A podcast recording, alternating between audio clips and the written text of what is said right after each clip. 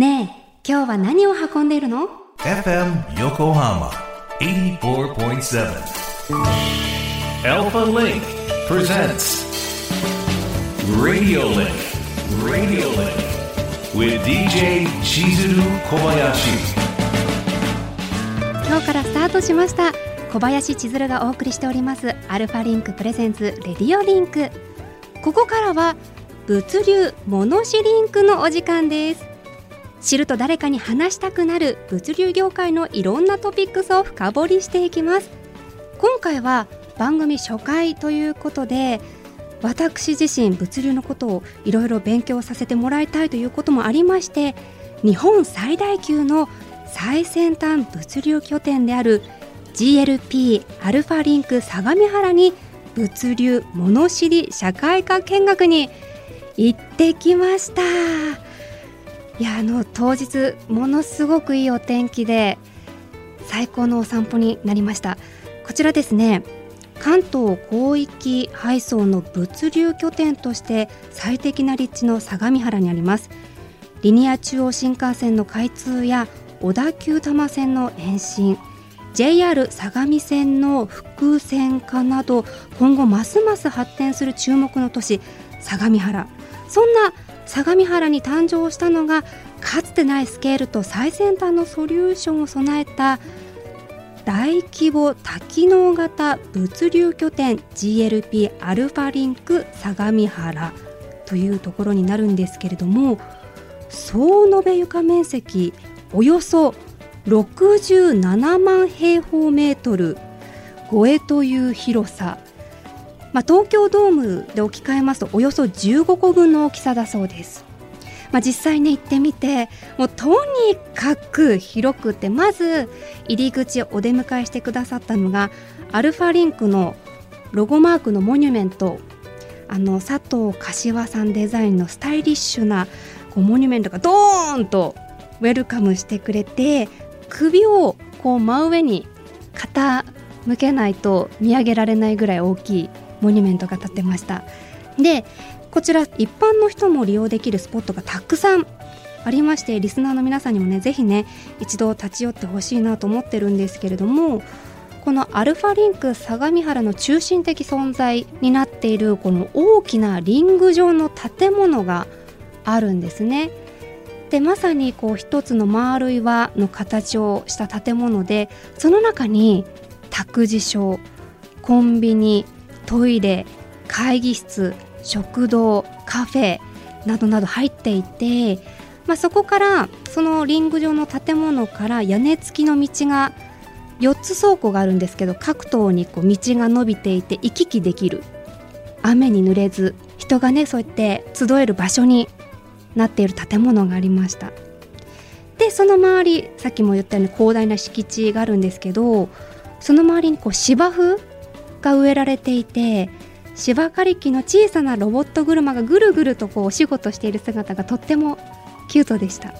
無人です無人。無人なんですよ。本当に小さなおもちゃよりちょっと大きいかなぐらいの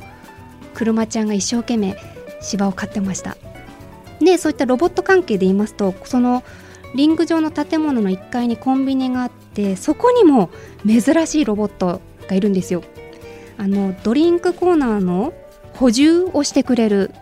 ロボットさん。でこれあえてドリンクコーナーの裏側がガラス張りで透明になって見えるようになっているのでよーく見えて面白いのでねぜひねチェックしてほしいです。で他にもおすすめありまして2階に食堂とカフェがあるんですけどすごくいいなって思ったのがお水。お水がねすごくおしゃれなガラスの大きいサーバーにたっぷりの氷と店員さんに聞いたんですけど日替わりでフルーツが入ってるんですよ。で私が行った日はレモンオレンジキウイパインのカットフルーツが入っていて爽やかな水が飲み放題になってました。さらにおすすめなのが販売しているパンが季節をすごく意識されているものもラインナップであってりんごだったりさつまいもあとアールグレーのパン塩キャラメルのメロンパンなどがあって店員さんおすすめを聞いたところアルファリンクのそのリングの建物を再現したイメージしたその名もアルファリングパンっていうのがありましてぐるりとこう丸いふわふわのパン生地の真ん中にあんバターがぎっしり詰まっているあんパンだったんですけどバターの風味とあんこのコクのある甘さこれだけを買いに行きたいっていうぐらいすごく美味しかったです。やこれリピートしたくなる美味しさでした。そして屋上もあるんですけれどもこちらのね見晴らしも最高でした、まあ、その時の様子音声のみですが皆さんにも想像していただきたいと思います。今この目の前が佐川さんの倉庫ですかね。それを背にしてめちゃくちゃ広大な景色が広がってます。いやー今日は秋晴れですからよりなんだろう壮大感があって開放的で気持ちがいいですね。いやこういうスポットがあるっていうのは足を運んでみたくなりますし働きたいって思えるきっかけの一つになりますよね。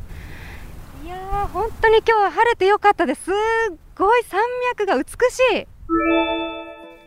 まあ、こちらの屋上に関しましては従業員の方限定の場所にはなるんですけれどもこういったね働く方に寄り添ったこう場所があるっていうのもありがたいですよね、まあ、ちょうどこの日昼時のロケだったんですけど地元の方でしょうね。あの白髪のおじいちゃんおばあちゃんご夫婦がこう近所の散歩にアルファリンク内を歩いてコンビニでお茶を買って小さなサンドイッチのパックを1つだけ購入して2人で仲睦まじくこうリング建物の日陰になっているこうフリースペースで召し上がっている姿。もうすごくこうゆったりした時間がそこに流れていて物流施設としての機能だけでなくこういった地域の方のね憩いの場としてもまたさっきもお伝えしたように働く人の気持ちに寄り添った場所、まあ、このいろんな面で暮らしをね豊かにしてくれる場所なんだというとこをね目にすることができました。まさにあのリングの建物で人が輪になってつながる空間役割を担う大切な存在なんだなということをね思いました。以上物流モノシリンクのコーナーでした。